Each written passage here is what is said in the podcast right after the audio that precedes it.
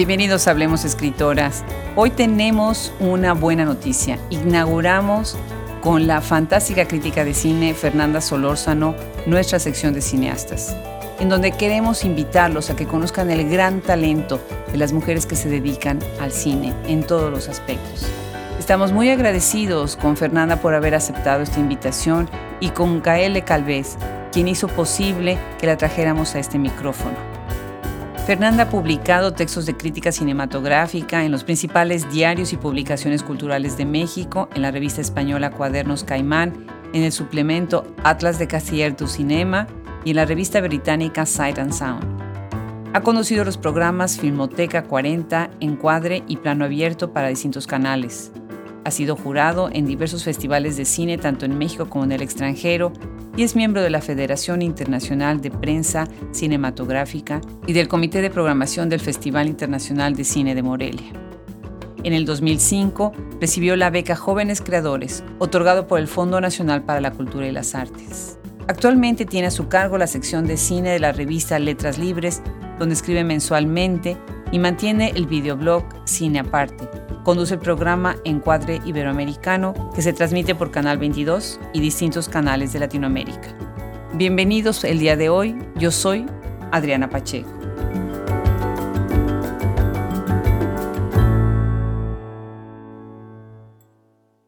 Bueno, ¿quién no me puede decir que le encanta ir al cine? Yo no conozco ninguna persona que no le guste esa sala oscura o frente a la película que está en la televisión fugarse por un rato de tu realidad. Y tenemos a una especialista, una voz que de verdad, de verdad no saben qué emoción tener a Fernanda Solórzano en este micrófono. Fernanda, muchísimas gracias por aceptar la invitación. No, al contrario, Adriana, a mí me emociona escuchar lo que dices en dos sentidos, por lo generoso de tu presentación y por el lado del entusiasmo colectivo que despierta el cine en todos sus formatos, ¿no? Vamos, en algún momento fue reunirse en una sala, pero ahora que ha sido difícil en estos últimos meses, de cualquier forma, las películas pues nos han permitido estar en mundos o en tiempos o en décadas o con personas que pues el propio confinamiento no nos permitía o no nos permite todavía. Entonces sí, pues creo que creo que el cine al contrario de lo que muchos dicen no va a morir o no pronto. No, no lo creo de ninguna manera. Y bueno, pues haberte leído durante tanto tiempo, saber muchas cosas de ti que tú no sabes que nosotros sabemos porque te andamos siguiendo por todos lados, ¿no? Pues me, emociona mucho esta conversación y le doy muchísimo las gracias a Gael Lecalve, que fue quien hizo posible esta conversación, así que bueno, muy agradecida con ella que ahora colabora con nosotros. Claro. La pregunta obligada, ¿tú eras de esas niñas que a fuerza se quería quedar pegada a la televisión o ir al cine todo el tiempo y tus papás te decían, ya ponte a estudiar?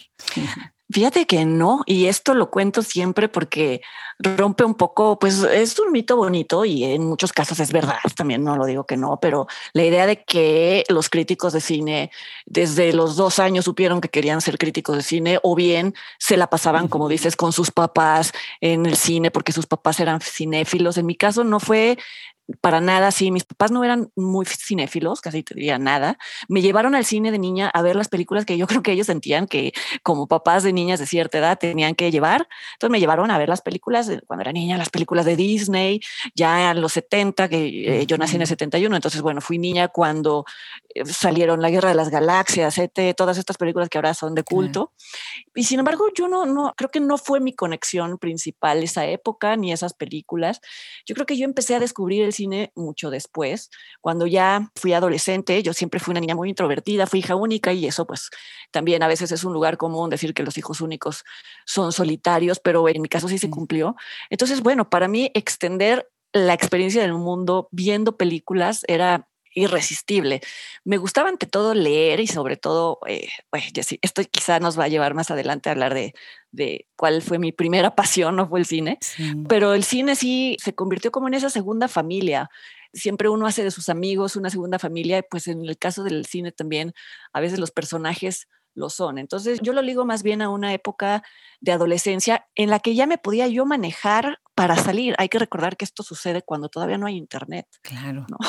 Entonces, para ver una película tenías que desplazarte físicamente a verla Y a veces era una vez al año y ya no tenías oportunidad, porque era cuando en México se hacían las muestras de la cineteca, en donde las películas que se exhibían ahí no se volvían a pasar, no como ahora que pues ya las puedes ver en, algún otro momento. Entonces, bueno, era parte también como de, como de un salir al mundo, un coming of age, por decirlo así. Claro que Crear la relación con el cine.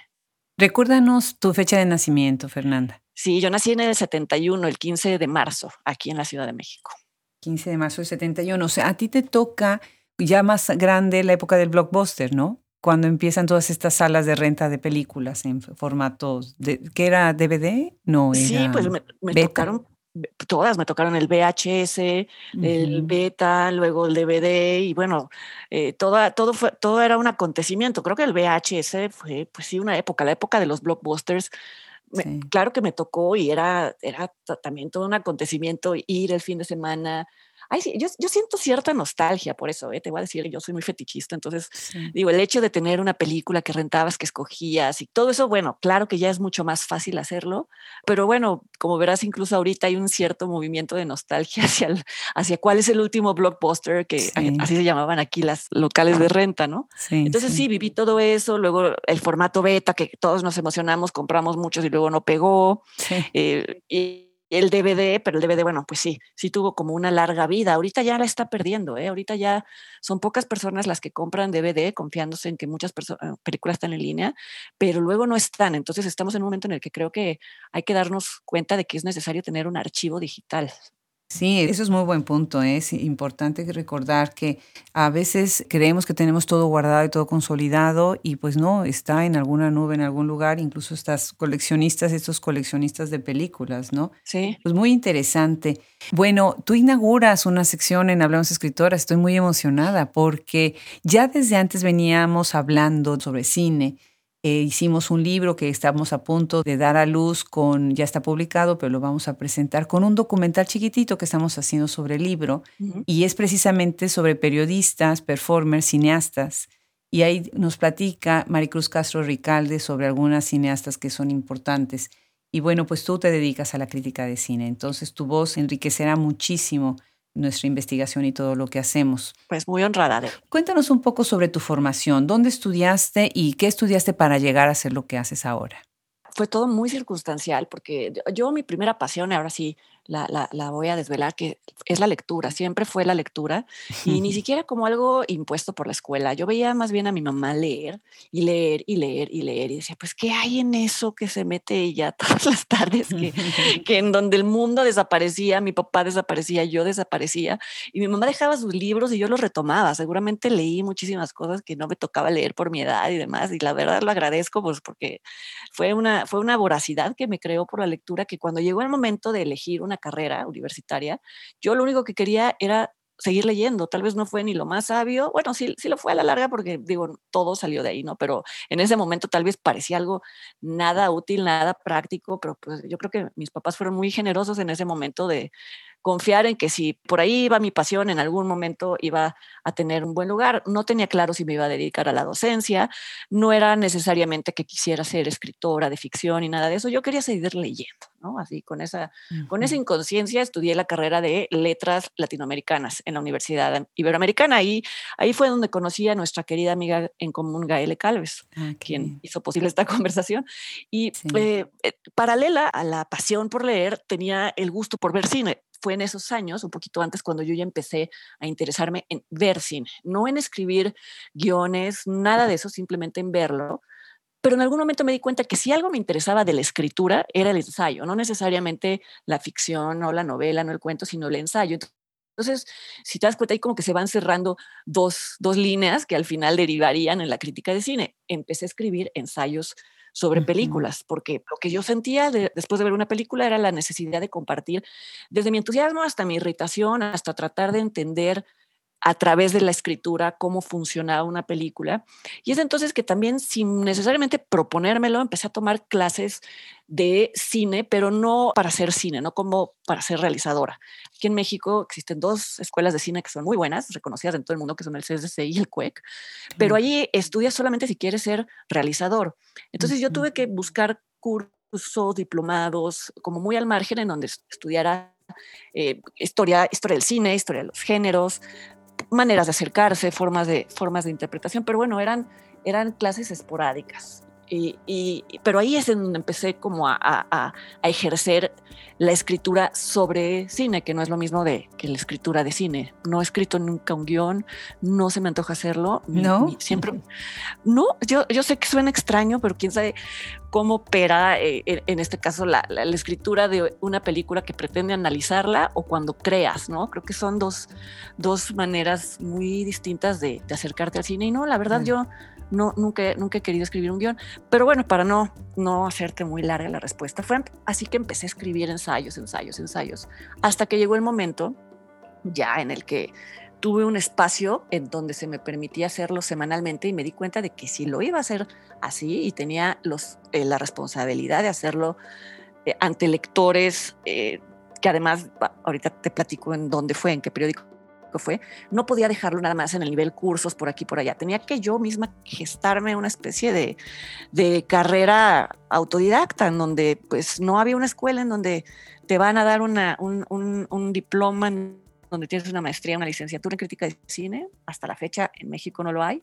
Entonces son formas de crearte una vocación y una profesión todavía un poco independientes, que también tiene su encanto, pero, pero tienes que tener la disciplina para, para hacerlo. Eh, así es como me autopreparé, creo, porque me dio terror enfrentarme a la perspectiva de publicar. O sea, sentí una responsabilidad enorme y quería hacerlo, vamos, con todo el rigor y con el mayor conocimiento de todo lo que estaba viendo posibles. Bueno, tú has tenido de estos espacios que estás hablando ahorita, por ejemplo, fuiste subdirectora editorial de la revista Viceversa, ¿no? Muy buena revista. Después estuviste en el semanario Día 7 del periódico El Universal y ahora eres coeditora de la revista, bueno, y encargada de la sección de cine en la famosa revista Letras Libres.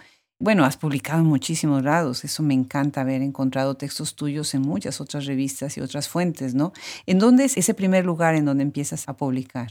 Fíjate que te agradezco que lo menciones porque además esa fue una como tercera carrera, por decirlo así, o segunda carrera. Yo empiezo a trabajar en la redacción de Viceversa casi saliendo de la universidad, creo que todavía estaba en la universidad, como parte de la redacción, en el proceso de imaginar posibles temas, pedirlos a los colaboradores, revisar la edición, vamos, quienes creo que nos están escuchando conocen perfectamente, sobre todo en el mundo físico, que casi, casi la imprenta, tú llevabas tus cromalines y ahí lo que es, ¿no? Eh, yo no sé cómo lo hacíamos, ahora lo pienso y digo, bueno, era artesanal, no sé, era una cosa de ahora por eso nosotros nos maravillamos más que los jóvenes que ya nacieron en la época de las computadoras.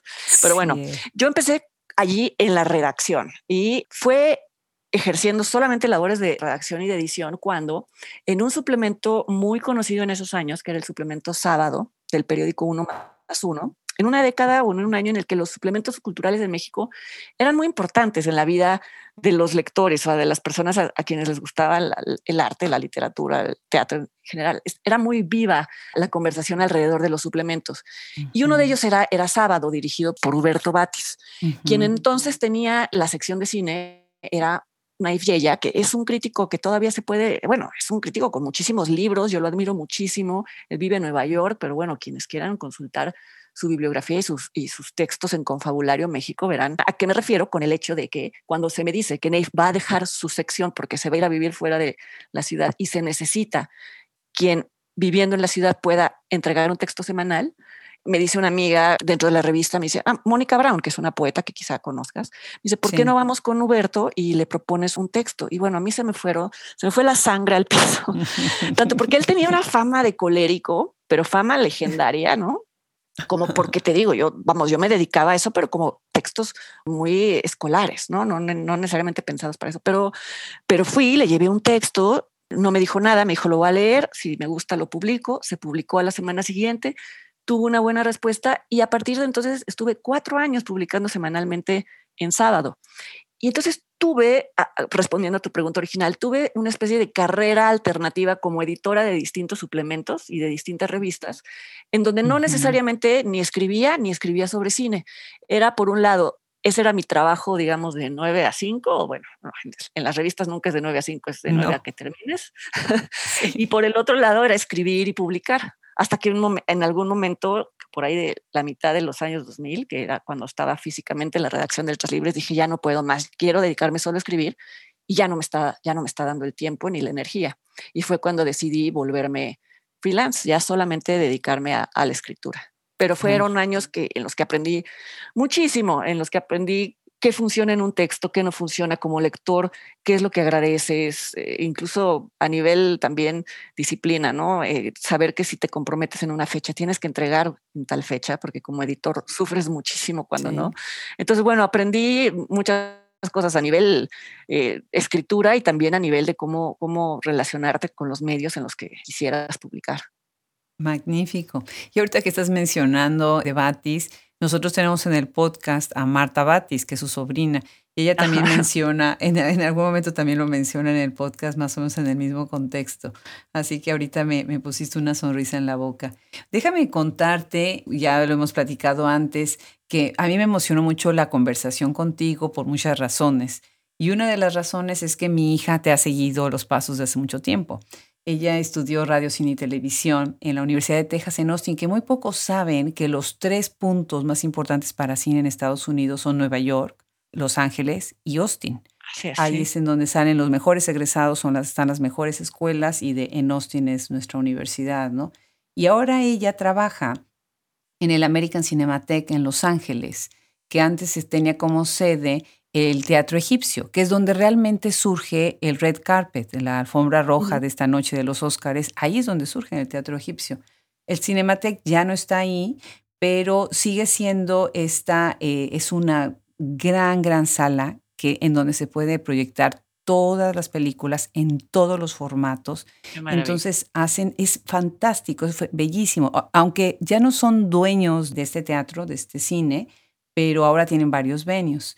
Y bueno, hacen, ya sabes, premiers y QAs y tienen 3.000 miembros. Imagínate, les llega un newsletter cada semana a 3.000 miembros. Qué barbaridad. ¿Cómo sientes tú que, que, en Latinoamérica, en México, o sea, porque a nosotros también nos gusta, ¿no? Pero esta devoción yo no la veo acá, o tal vez sí existe, pero está muy diluida, ¿no? ¿Qué opinas sobre esto? Sí, pues mira, te voy a responder en el caso de México porque no sabría en otros países de Latinoamérica. Sé que en Argentina sí hay mucha devoción cinéfila en este, en el sentido del que hablas, en el de volver a ver las películas en sus formatos originales, restauración, lugares dedicados a ello, etcétera. Pero bueno, mi caso más cercano es México creo que sí habría una voluntad, pero honestamente creo que están muy desarticuladas las partes que tendrían que funcionar para que esto sucediera, ¿no? Porque por un lado está el, problema que te mencionaba hace, hace ratito. Creo que tenemos muchos problemas para encontrar, no tenemos un archivo real de cine mexicano en donde vamos, está la Filmoteca, que claro que conserva copias de las películas más importantes. La Cineteca Nacional, bueno, tuvo la desgracia de además de, como sabes, haberse incendiado a mediados de los 80, se perdió muchísimo cine y hasta ahora es que están haciendo un trabajo de digitalización, que bueno, pues es un poco la única manera en la que se pueden asegurar las copias. Eh, eh, en un futuro de los elementos y demás, ¿no? Pero eh, no es suficiente. Te voy a contar, yo hace unos años participé en un proyecto justamente con, con la Cineteca Nacional.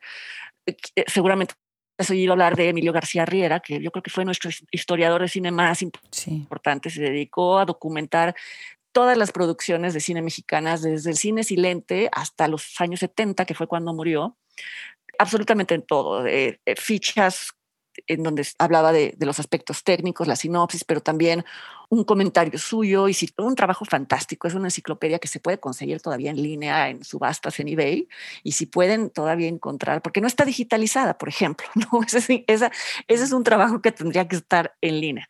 Y entonces un grupo de eh, personas que, coordinadas por Leonardo García Tsao, que es un crítico mexicano, nos propusimos continuar ese trabajo de Emilio. A partir del año en el que él se quedó, documentar el cine mexicano, todo el cine mexicano, desde, desde el video home que te puede parecer más prescindible hasta, hasta películas que fueron estrenadas y demás. Y no te puedo ni decir lo complicado que fue en muchos casos encontrar estas películas, porque nosotros se nos asignaba la lista, se nos dividía los títulos a los distintos colaboradores y pues tú las buscabas a ver cómo, ¿no? Y pues es tremendo lo que voy a decir, pero muchos de nosotros las conseguíamos porque están en YouTube grabadas de la televisión misma, pues, ¿no? De personas que las vieron en su momento en Canal 5, las subieron a YouTube y esa es la única copia que existe. O en la piratería eh, informal, la de la calle, que uno se siente muy mal, pero el punto es que no hay otra opción o no la había en, ese momento. Un, uno de los creadores de un blog que ya no existe, en donde ah, era un gran archivo de cine mexicano, nos decía, han venido exdirectores de la Academia de Ciencias y Artes de México, de cine, a darnos películas para que las guardemos nosotros, porque, o sea, imagínate lo, que te estoy diciendo, como que no confiaban en que hubiera realmente ese aparato de, yo creo que antes que nada tenemos que solucionar eso, porque eso es lo que hace difícil los eh, trabajos y proyectos padrísimos como el que tú me mencionas de la Cinemateca. Claro que hay, la Filmoteca en los últimos años se ha dedicado a restaurar películas y entonces se presentan en algunos festivales o en la Cineteca Nacional esto ha sido difícil en los últimos tiempos porque han cerrado los cines, pero ha sido un trabajo muy de a cuentagotas, ¿no? Porque son pocas las películas, porque cuesta trabajo restaurarlas, porque después exhibir. Eh, creo que falta mucho ese trabajo y qué bueno que lo pones sobre la mesa, porque imagínate el tesoro que tenemos y que en muchos casos ya se perdió o está en copias que están a punto de destruirse. Y se necesita muchísimo dinero, ¿no? Por ejemplo, en el formato que tiene el Cinematheque, Imagínate las aportaciones de 3.000 miembros de una membresía.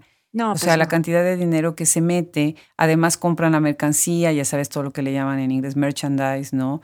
Y si está la, la noche, el fin de semana de Guerra de las Galaxias, o sea, no duermen y van disfrazados y se están todo el fin de semana metidos en el cine, entonces el consumo es, todo un culto, ¿no? Es todo un tributo. Y fíjate que ahorita que te oigo hablar con tanta emoción y tanta pasión que me, encanta y se, se, trasluce en tus escritos y ahora en tu voz, ¿no? Pienso mucho en Pauline Kael, que eh, es una, fue una cineasta, bueno, una crítica de cine muy aguda, se metió en varios problemas por muchas de sus críticas, ¿no? Ella sería alguna de tus, es una de tus influencias. Bueno, también pensé, por ejemplo, en algunas veces que te he leído en Susan Sontag que, tiene esos bellísimos ensayos sobre cine, ¿no? Platícanos un poco sobre, sobre tus influencias. Bueno, me, pones ante dos nombres que me intimidan muchísimo y, me quedan muy grandes, por supuesto, y, agradezco incluso solo la sugerencia, pero no, hablando, bueno, por supuesto que he leído a Susan Sontag, pero Pauline Kael sí ha sido para mí un, un, un, modelo y una referencia y claro, una, un, eh, no voy a decir un ejemplo porque eso implicaría que estoy queriendo seguir sus pasos y creo que sería imposible y ambicioso, pero me interesa mucho de ella. No estoy de acuerdo con mucho de lo que, de lo que escribió y sin embargo me interesa mucho cómo logró en sus años en el New Yorker cambiar la percepción hacia cierto tipo de cine. Vamos, ella en, llegando a un medio como el New Yorker, que era un muy elitista, actores muy exigentes que tenían muy clara, o ellos creían que la tenían ¿no? la división entre alta cultura y cultura popular, y esto no se ve, y esto no se ve, y sobre todo en el cine, ¿no? que en el cine siempre eh, pues pareciera, todavía existen estas etiquetas que ni creo que son un poco nocivas y ella también lo creía, pero bueno, ella como hizo una especie de labor de, de, caballo de Troya, ¿no?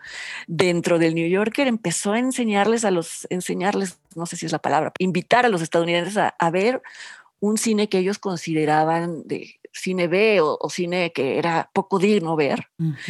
Y los enseñó a ver cómo ahí estaban contenidas pues muchas pulsiones que realmente era lo que describían lo que estaba sucediendo en ese, en ese momento. No sé, por pensar en su reseña de Bonnie and Clyde, ¿no? De Arthur Penn, que tan solo por la violencia, pues muchas personas la descartaban, ¿no? Por ser simplemente una película de ladrones y demás. Y bueno, la apología o cómo la redimió, pues eh, tuvo muchísimas críticas, como tú dices. Creo que llegaron no sé cuántas cartas al New Yorker pidiendo que por favor pusieran a alguien que sí supiera apreciar el cine, pero ella no quitó el dedo del renglón y logró la, la la reapreciación del llamado cine B, ¿no? Que en realidad yo creo que el, cine más vital o el cine con el que más conecta el público muchas veces está en estas películas que no aspiran a ser obras de arte y sin embargo sí rozan, sí los rozan porque te conectan con emociones primarias, te pueden mover un centímetro del lugar fijo en el que creías que estabas y pues yo creo que esa es la función del arte, ¿no? Un poquito descolocarte, no necesariamente confirmarte tus, tus convicciones. Yo recuerdo que en una biografía que salió hace poco, publicada sobre Pauline Kael, eh, le preguntan que ella tu nieto, al cual eh, los últimos años de su vida, pues era su locura, ¿no? Como suele suceder. Y le preguntaban que qué tipo de cine le estaba enseñando a ver a, a su nieto. Y ella respondió que el cine basura. Incluso tiene un ensayo que eh, no recuerdo exactamente el nombre, pero que implica, eh, contiene las palabras cine basura. Lo decía obviamente de, de, manera irónica, porque para ella no era cine basura, decía que era el cine que le iba a permitir a su nieto disfrutar el cine, emocionarse con él o sentirse irritado por él o lo que sea y crear ese vínculo y que ya después, más adelante, cuando tuviera más estudios, más experiencias y demás, él iba a discernir y le iba a gustar esto más que aquello, que, pero que lo importante era crear ese, ese, ese vínculo emocional, ese vínculo visceral. Entonces a mí eso de ella me parece fantástico, me parece una de las grandes revolucionarias de la crítica de cine, por eso, por abrir la percepción a algo que no fuera simplemente pues un oficio o una profesión que a veces puede caer en, el esnovismo o en el elitismo, o los críticos a veces eh, prefieren crearse un personaje alrededor de ellos y no necesariamente invitar al público a ver películas. Y creo que ella, creo que ella retó esa, idea del crítico como el guardián del buen gusto, puso, puso en duda la noción del buen gusto. Sí, estoy muy de acuerdo contigo. Y además viene este diálogo, esta tradición entre Francia y, Estados Unidos, ¿no? La crítica eh, francesa de cine y la postura de los críticos este, franceses, europeos en general, ¿no? Pero tuvo su tiempo de, gloria, todo lo que era pues, la crítica que venía desde fuera, ¿no? Ahora estoy pensando en un nombre, por ejemplo, François Truffaut, que era, escribía en una revista en donde tú has escrito también, ¿no? Que es, ¿no? Casier du Cinema y me encanta porque hay como dos escuelas, hubo dos escuelas, como la crítica que venía de Europa y la crítica que era más americana. Y a veces el purismo americano frenó muchas cosas, como bien lo dices en tu libro, que ahorita vamos a platicar sobre él, cosas que estaban surgiendo, por ejemplo, en Inglaterra, ¿no? Que, que eran, estaban muchísimo más adelantados en cuestión de, violencia en la pantalla y, muchos otros temas que los americanos, aunque mucha gente lo malinterprete y los vean siempre como muy liberales, no es cierto. O sea, la cultura americana es bastante tradicional y bastante purista, ¿no? Hay una actitud hacia la religión muy fuerte, algo que mucha gente que no tiene trato con la cultura americana, pues no lo creería, ¿no?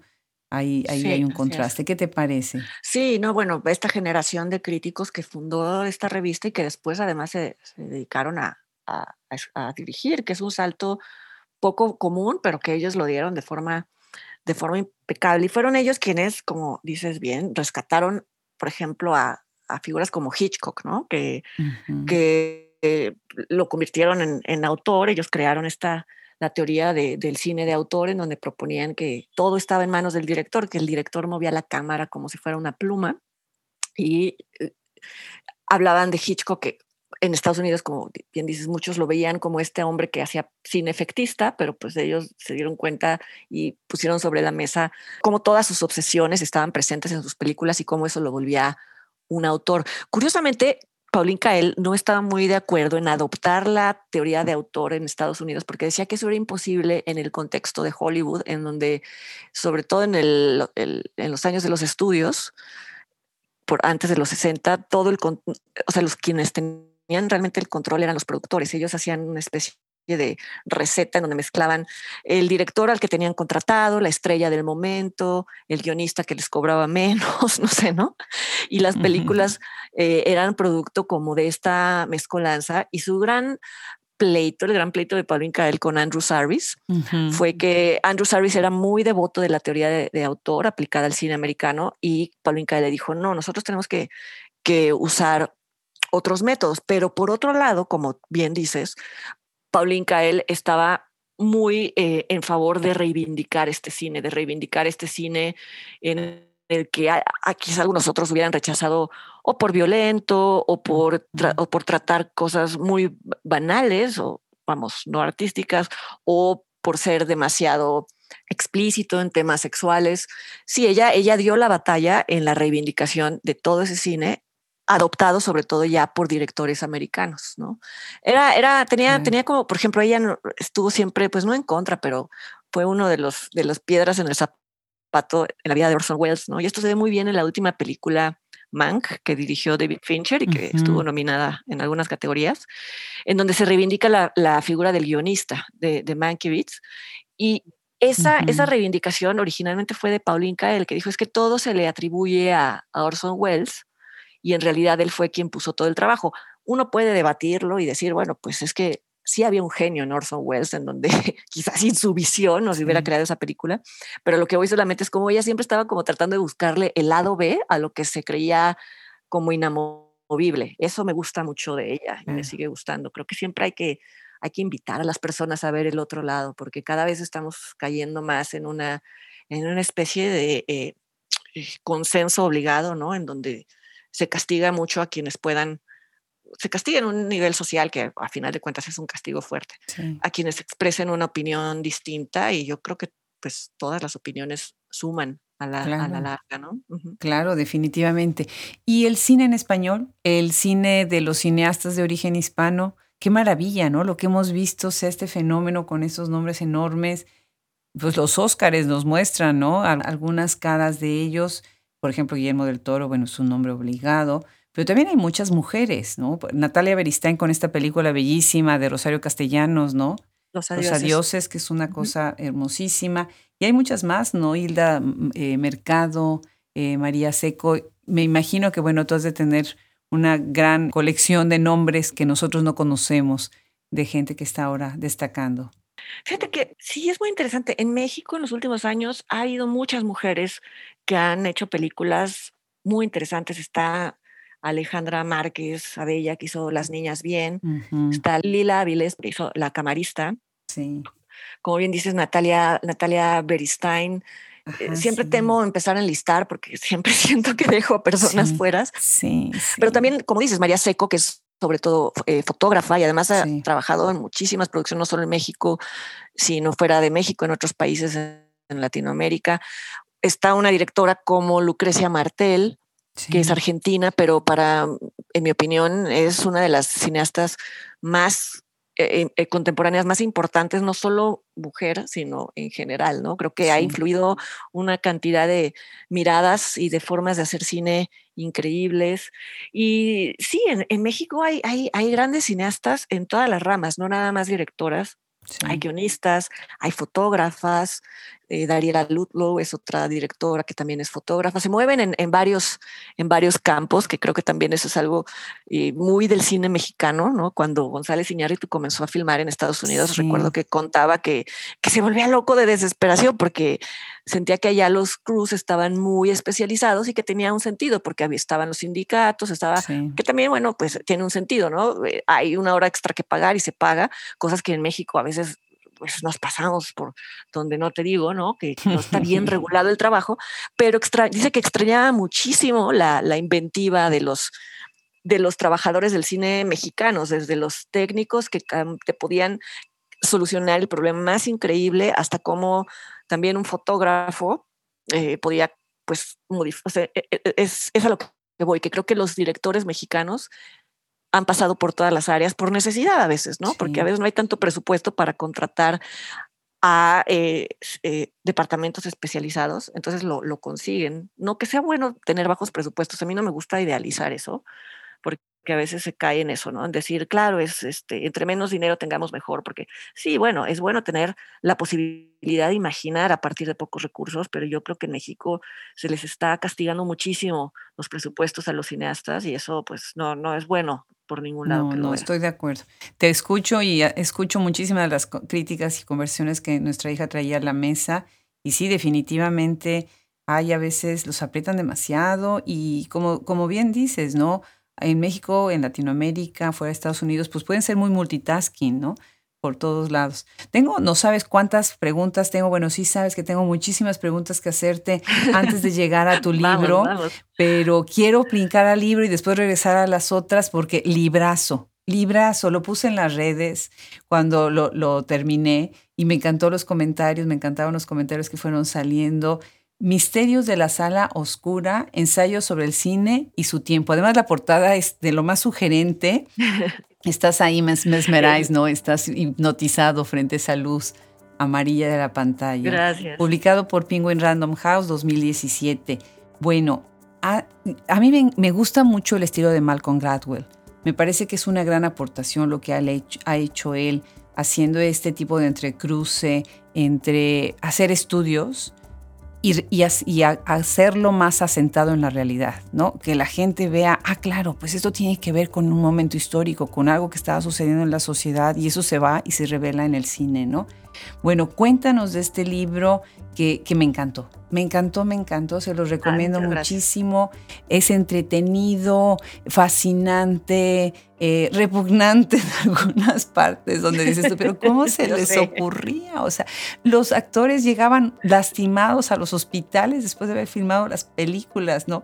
Cuéntanos de, de Misterios de la Sala Oscura. No, pues te agradezco mucho todo lo que te agradezco que lo hayas mencionado en redes porque sí, digo, yo soy la primera sorprendida en la buena recepción que tuvo ese libro. Le quiero dar el crédito a Alejandro Magallanes, que fue el, creador de la portada, porque es un ilustrador mexicano increíble. Yo había trabajado con él en, en, Letras Libres, él hizo muchas de las portadas de Letras Libres. Cuando pensé en publicar un libro, dije, no sé todavía cómo va a ser, pero quiero que la portada la haga Alejandro Magallanes. Y en la editorial la verdad, eh, fueron muy generosos porque ellos tienen sus propios ilustradores, pero yo les dije, no, no, por favor, déjenme que sea Alejandro. Y entonces llegamos a esa, a esa portada que sí, digo, no porque sea mi libro, pero estoy de acuerdo que es es súper bonita. Pues fue un experimento, Adriana, fue un experimento, yo no tenía claro qué era lo que quería hacer, yo lo, tenía la sensación de que había muchos libros de cine, los hay, fantásticos, y, y que son sobre todo muy útiles, pero que los usamos sobre todo quienes nos dedicamos al cine, a veces como consulta están claro los libros de consulta, los libros enciclopédicos de directores de cine, a veces son algunos son muy teóricos, algunos otros son muy académicos. Y yo quería llegar a, una, a, un, a un círculo de lectores más amplio, alguien a quien simplemente le gustara el cine y no necesitara necesariamente dominar las teorías distintas, que no se sintiera alienado o excluido a la hora de leer. Y, tenía que ver también con mi proceso de eh, pensamiento a la hora de ver una película. Yo veo una película y a veces tengo unas asociaciones que no tienen nada que ver con la película, de pensar, ay, a lo mejor esto tiene que ver con aquello. Digo, no hay manera eh, científica de comprobarlo, no, no, no, no, hay forma de, y eso pues es lo que es generoso del ensayo, ¿no? Que no necesariamente tienes que probar una, una hipótesis hasta sus últimas consecuencias. Yo quería escribir algo que me, que me permitiera explorar esas asociaciones de una manera más lúdica que, que, de, que, de cualquier otra. Es decir, no me interesaba hacer un libro académico en donde tuviera que sustentarme todas las...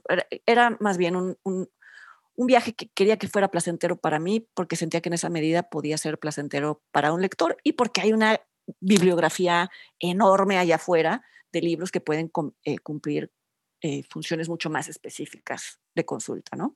Entonces yo nunca lo pensé como un libro de crítica de cine, incluso ni siquiera lo pienso como un libro de crítica de cine, porque si te fijas, casi no hay escenas que se analicen como tal, es decir, el análisis tiene, si, si lo llamamos análisis, que repito, es más bien como un ejercicio de imaginación, tiene que ver más con escenarios reales alrededor de cada película, vamos, cómo se filmó, qué factores intervinieron, la vida de los directores, de la vida de los actores, que pudieron o no, factores que pudieron o no haber influido, pero no hay manera de saberlo, ¿no? Es decir, eh, que yo diga que, pues, eh, Martin Scorsese nunca ha dejado de tener cierta obsesión por esto y aquello, pues no lo vuelve verdadero, es una especulación. Y esa es una de las cosas que, bueno, creo que quien lea el libro lo, lo entiende, pero si no, me gustaría aclararlo. Son, todas son especulaciones, todas son suposiciones, es simplemente una manera, mi manera de, de, imaginar cómo, cómo a veces una película, sí, puede ser el producto de un proceso muy calculado, pero la mayoría de las veces no lo es. Y en esas eh, accidentes o en esas eh, formas inesperadas de llegar a una escena, a veces una escena surge porque tuvieron que prescindir de todo lo que tenían en ese momento y agarrar algo que, es decir, esos accidentes a veces dieron lugar a las películas que ahora tenemos como, como icónicas, como clásicas, pero que en su momento fueron un desastre. Es muy fácil calificar las cosas hacia retrospectivamente, pero en el, en el momento no lo es. Entonces a mí me, me interesó regresar a ese momento, ver cómo hubo eh, actores que llegaron ahí por puro capricho del director, que los estudios de ninguna manera. Fue el caso de Al Pacino en el, en El Padrino. Eh, decían, pero ¿cómo vamos a hacer que uno de los gángsters más poderosos sea interpretado por un eh, un italoamericano que es bajito, que no tiene como mucha potencia, ¿no? No tenía como esta testosterona o esta adrenalina de otros actores, ¿no? Y Francis Ford Coppola dijo, no, es que es él. Y yo veo la película con él y si no quieren que sea él, entonces nos corren a todos. Y a veces así eran los tratos, ¿no? Casi, casi de amenaza. Y eso me parece fantástico porque, vamos, acotando todo lo que pueda tener, esto está bien dentro de una ley de trabajo, ¿no? o sea, poniendo todo eso a un lado, te hace ver el cine como algo muy vivo y como algo que tiene que ver con pasiones también de quienes lo crean, ¿no? De cómo a veces dejaban todo ahí. Haces una cosa muy importante también, reconoces a los escritores. Cuando las películas vienen de un libro, regresas a quién es el autor del libro, ¿no? Yo siempre digo que el libro y el cine o la película basada en el libro son dos textos distintos. Entonces, cuando la gente dice, bueno, es que la película está mejor que el libro, no o que el libro está mejor que la película. No, estamos hablando de dos cosas distintas desde mi perspectiva, en donde tienes un espacio mucho más reducido en la pantalla y a la vez tienes otros elementos que no tiene el narrador con una pluma, ¿no? Entonces, pero hay que reconocer de dónde viene la historia original. O sea, por ejemplo, abres el libro con un capítulo súper interesante donde estás usando Naranja Mecánica, que es una película que rompió por completo el ritmo de un cine que, que, que tocaba la violencia de ladito con una violencia completamente explícita y abierta, pero lo conectas con las gangs, con las pandillas en, Manchester, en Inglaterra, como resultado de la revolución industrial. O sea, qué fascinante conexión el ir tomando desde lo que es una pantalla donde dices, bueno, ¿por qué, ¿por qué eran tan violentos? Bueno, pues tiene una razón de ser, ¿no? Después tienes otra parte que a mí me pareció fascinante, cómo desde el último tango de París abordas esta actitud que toman las feministas de ese momento frente a un texto visual, de un texto cinematográfico, en donde el deseo de la mujer se está explotando desde otro ángulo, ¿no? Entonces hay una respuesta, ¿no? O, el exorcista. Hay capítulos de libro, en tu libro, que desde el primer párrafo, porque además empieza Fernanda, bueno, para quienes están escuchando, estamos hablando con Fernanda ¿no? fascinante conversación, empieza Fernanda con una escena de la película que, después le va a servir para construir el resto del capítulo. Y después te vas de lleno, ¿no? Muy interesante esa manera de vincular una cosa con la otra. Gracias, Adrián. Fíjate que ahora que hablas de los, de los arranques de las escenas, yo quería que no fueran escenas tan reconocibles, porque que hablaran de un momento de la película que no necesariamente te revelaran de qué película estabas hablando. Lo noté, lo noté. Y hasta en algunas estuve diciendo, a ver, ¿cuáles? No, no leas más. ¿Cuáles? ¿Cuáles? sí, no, y bueno, volviendo a la pregunta original, que es la escritura y, los escritores detrás, que son por un lado el guionista que adapta la novela y por el otro los novelistas. Fíjate que me di cuenta hasta después de que casi todas las películas de las que hablo estaban basadas en un libro. Fue algo azaroso, pero me revela a mí misma mucho lo que estás diciendo, ¿no? El hecho de que cada, cada una película sigue un lenguaje distinto al del libro, no necesariamente se aleja de él, dialoga con él. Muchos, en muchos de los casos de estas películas, hubo eh, alejamientos y pleitos entre los autores del libro que no vieron representado su libro ahí porque los directores tomaron decisiones muy distintas, pero también te habla de la intuición de un director o a veces de un guionista, de que no necesariamente algo que funciona en papel va a funcionar en la pantalla, ¿no? Por ejemplo, en el caso del exorcista es uno de los ejemplos que más me gustan, quien escribió el libro, que es William Blatty. Él era alguien que quería ser sacerdote y no fue como Scorsese. También es un caso curioso que se repiten los casos de directores que querían ser sacerdotes. Qué interesante. Imagínate, habría que explorar esa relación, ¿no?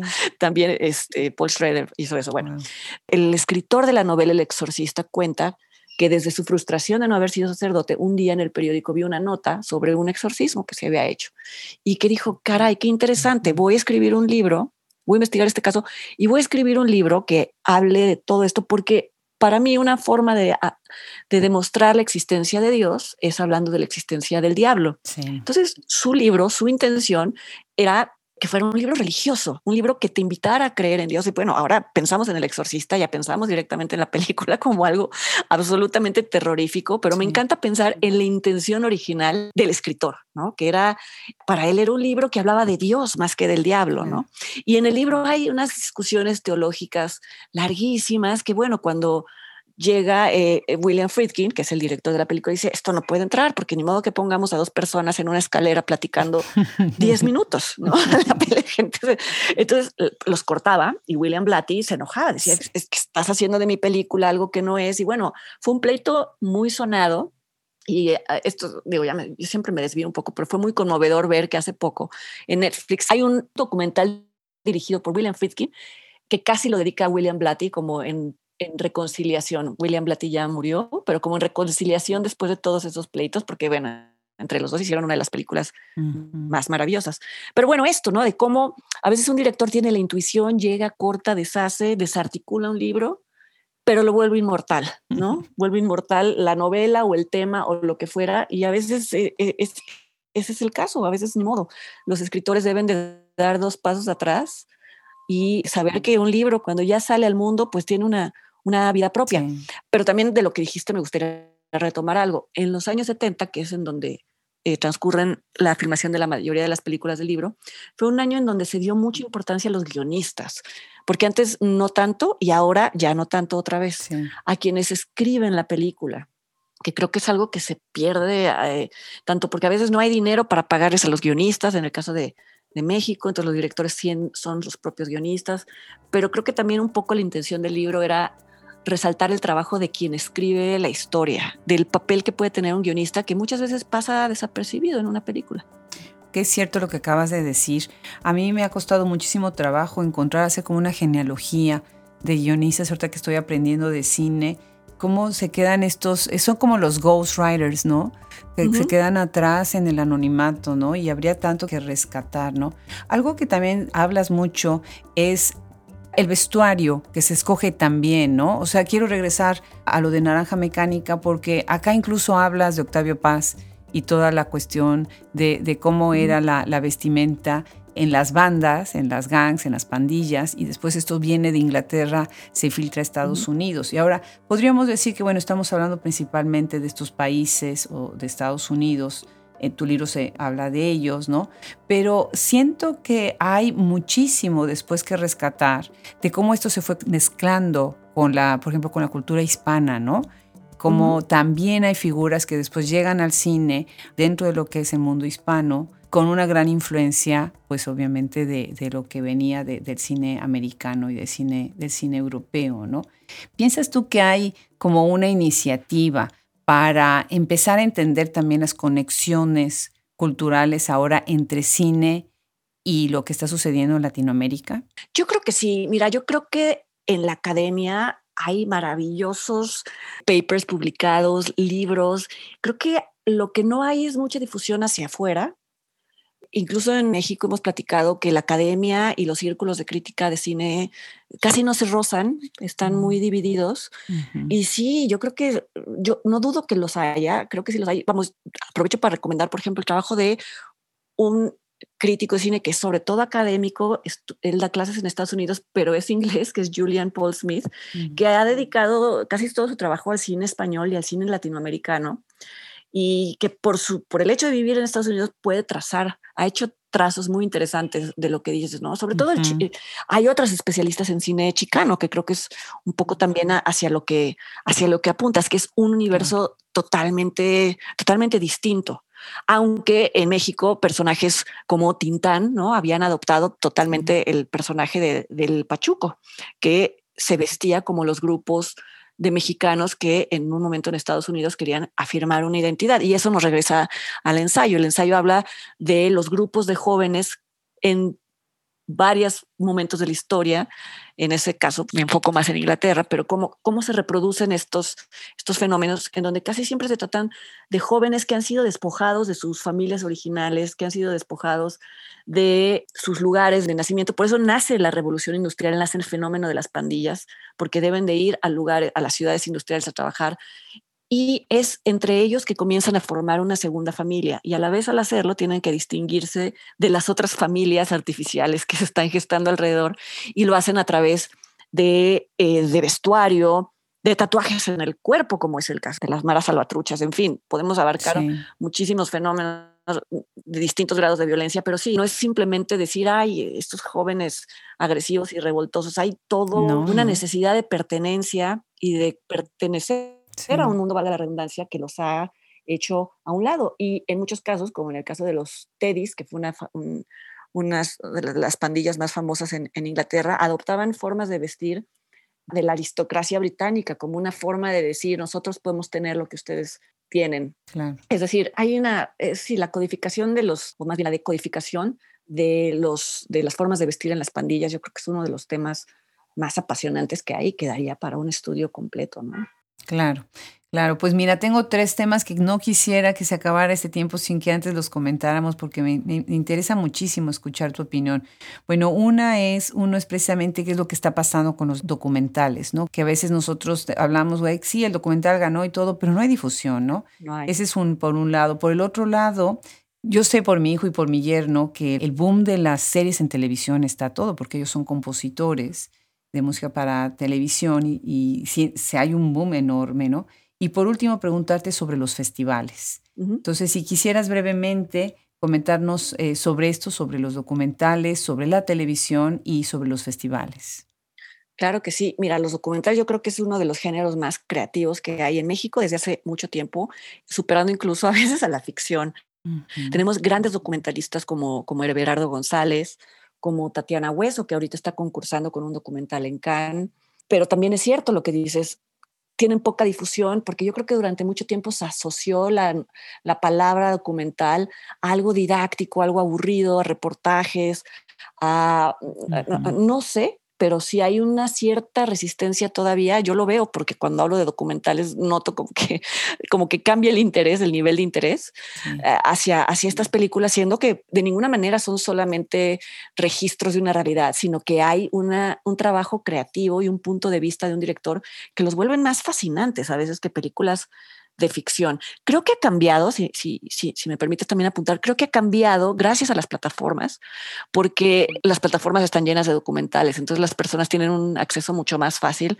A veces sucedía que eran las exhibidoras eh, de cine en salas físicas las que no les daban mucha oportunidad porque no querían arriesgar de antemano el ingreso, ¿no? Pues como sucede con, con muchísimas películas, incluso de ficción. Pero creo que las plataformas han ayudado muchísimo a que las personas vean a los documentales de, de, otra manera. Así que quienes estén escuchando, échenle un ojo, incluso en Netflix o en Amazon y todo, que no necesariamente tienen los mejores documentales, pero sí hay muy buenos. En Netflix, por ejemplo, está casi toda la obra de Everardo González, que para mí es el mejor documentalista mexicano. Y ahí se pueden dar una idea de, de, de lo que se puede hacer con una realidad tan dura como la nuestra, pero que tratada como él lo hace, pues te lleva, te lleva a otro nivel, ¿no? Respecto a la televisión, se vino para arriba y ya, ya se veía venir, vamos, era, era algo que simplemente se aceleró, se aceleró con el cierre de salas, pero lo veíamos venir en la forma de la batalla de las salas de cine contra las plataformas, porque como sabes, una película que se estrena en plataformas ya no se puede exhibir en salas de cine porque los cines esperan. En fin, hay un pleito monetario, económico ahí que, que es muy difícil desentrañar. Claro, o sea, para mí yo entiendo perfectamente que no, es lo mismo ver una película en una pantalla gigante, con el sistema de audio correcto y todo eso, a verla en una pantalla en tu tele. Por supuesto que cambia muchísimo la percepción, pero también creo que a veces es mejor ver una película que no verla. Sí, y esto pues, suena como una, una, una, una obviedad, pero a veces eh, pues no tenemos la facilidad de, ir al cine o las películas no llegan a los países, simple y sencillamente. Y estando en una plataforma, pues tienes incluso la, la, oportunidad de verla, si no te gustó, le cambias y eso ha beneficiado al cine mexicano. Yo creo que hay películas mexicanas y latinoamericanas que quizá no hubieran aguantado un fin de semana en cartelera porque no, hubiera, no hubieran soportado la presión de tener que competir con los Avengers o vas a ver con cualquier blockbuster. Y que sin embargo las personas le, le, dan la oportunidad tan solo porque, bueno, pues ¿qué, ¿qué, pierdo si no me gusta? La quito. Y ya que la dejan y la dejan 15 minutos, se dan cuenta de que es una película que les hubiera encantado ver. Y se vence esa resistencia que tenemos como público mexicano y pues a veces justificada. Durante mucho tiempo hubo muy mal cine, en fin, eh, no, no voy a culpar nunca a los espectadores de, de las reticencias que puedan tener, pero creo que las plataformas han ayudado a ir poquito a poquito, vencer, vencer ese miedo. Y en ese sentido, pues creo que siempre hay una ganancia. Si el cine vuelve a regresar a las salas, eh, quizá ya habrá más confianza en las producciones locales. Claro. Y los festivales, como el Festival de Morelia o el de Guadalajara, ¿no? Pues son plataformas muy, muy importantes. O sea, creo que hay directores que quizá solo van a poder ver exhibida su película en un festival y depende de quién la ve ahí, de si gana o no algún premio o de si algún periodista o crítico le hace una difusión que eh, rebasa, no sé, el círculo que hubiera tenido solamente si se exhibía en una sala un fin de semana y eso le permite crecer. Y es una ventaja, otra, otra vez voy a caer en, el tema de las ventajas de la pandemia, que es no ventaja, digo, vamos a llamar los lados silver linings, ¿no? Que, que, por ejemplo, el Festival de Morelia, el Festival de Los Cabos, varios festivales que empezaron a hacerse en línea en este, en este último año, creo que interesaron, involucraron a mucha más gente de la que solían hacerlo por razones naturales. Pocas personas pueden dedicarle una semana de su semana de trabajo a viajar a un festival, ¿no? Claro no se pueden desplazar. Y a veces incluso siento que hay personas que, decían, bueno, ¿para qué quiero saber de tal película que se exhibió hoy en Morelia si no puedo ir? En cambio, ahora hablo del Festival de Morelia, que es el que tengo más cercano, se pudo ver la programación completa del festival en la plataforma de Cinépolis de forma gratuita. Entonces, bueno, ¿qué mejor experiencia puedes pedir? No es un cine, no es una sala llena. Claro que a los directores les encantan los festivales, es una de las ventajas de los festivales, poder convivir con el público, organizar estas sesiones de QA. Todo eso se perdió, idealmente se va a recuperar, pero que quizá algunos festivales sigan manteniendo el formato en línea, creo que es algo en lo que ganamos todos. Yo lo veo, por ejemplo, en, festivales de Estados Unidos a los que pues yo ya no, o sea, no asisto porque es muy caro, porque nadie te paga los viáticos como Sundance, que el año pasado pues pusieron toda la, la, competencia en línea para la prensa acreditada. Bueno, pues, ¿qué te puedo decir? Es, o sea, no, no, no te voy a decir qué bueno que ocurrió la pandemia jamás, pero, pero creo que ya lo van a seguir haciendo así. Entonces creo que fue algo, sí, fue, algo como que abrió la, el diálogo entre un público que pues no siempre está en condiciones de, viajar, no tiene el tiempo, no tiene los recursos, en fin. Entonces quizá esto acaba siendo una cosa buena también. Como los festivales también difunden el cine, pero ahora más gracias a las plataformas. Claro. Pues como les digo a quienes nos están escuchando, que qué ganas tenía yo de escuchar a Fernanda Solórzano.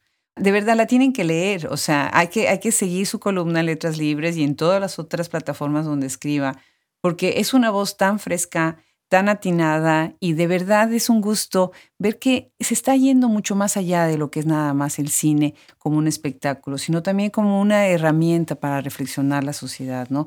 Fernanda, felicidades por tu trayectoria y de verdad, de verdad un gusto enorme que hayas aceptado esta invitación. No, al contrario, Adriana, gracias a ti por tu generosidad en todos los sentidos, por haberme invitado. Me siento honradísima de inaugurar la sección de cine, imagínate.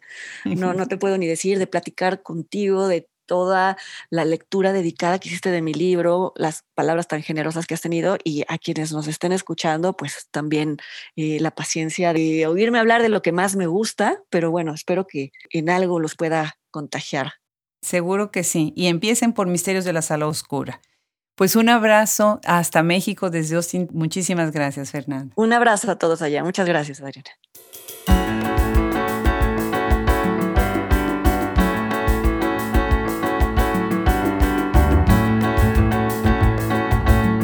Pues qué gusto con la inauguración de esta sección de cineastas en Hablemos Escritoras. Una vez más, muchas gracias a Fernanda Solórzano y gracias al equipo que hace posible Hablemos Escritoras. Fernando Macías en la ingeniería de sonido, Cristian Josefi, edición de podcast, Andrea Macías, social media, Wilfredo Burgos Matos, Liliana Valenzuela, Alejandra Márquez, Fran Denster, Juliana Zambrano, Verónica Ríos, Gaele Calvez. Los esperamos en el próximo episodio de esta fascinante aventura de recorrer el trabajo de talentosas escritoras, periodistas, cineastas, traductoras y editoras. Los saluda desde Austin, Texas, Adriana Pacheco.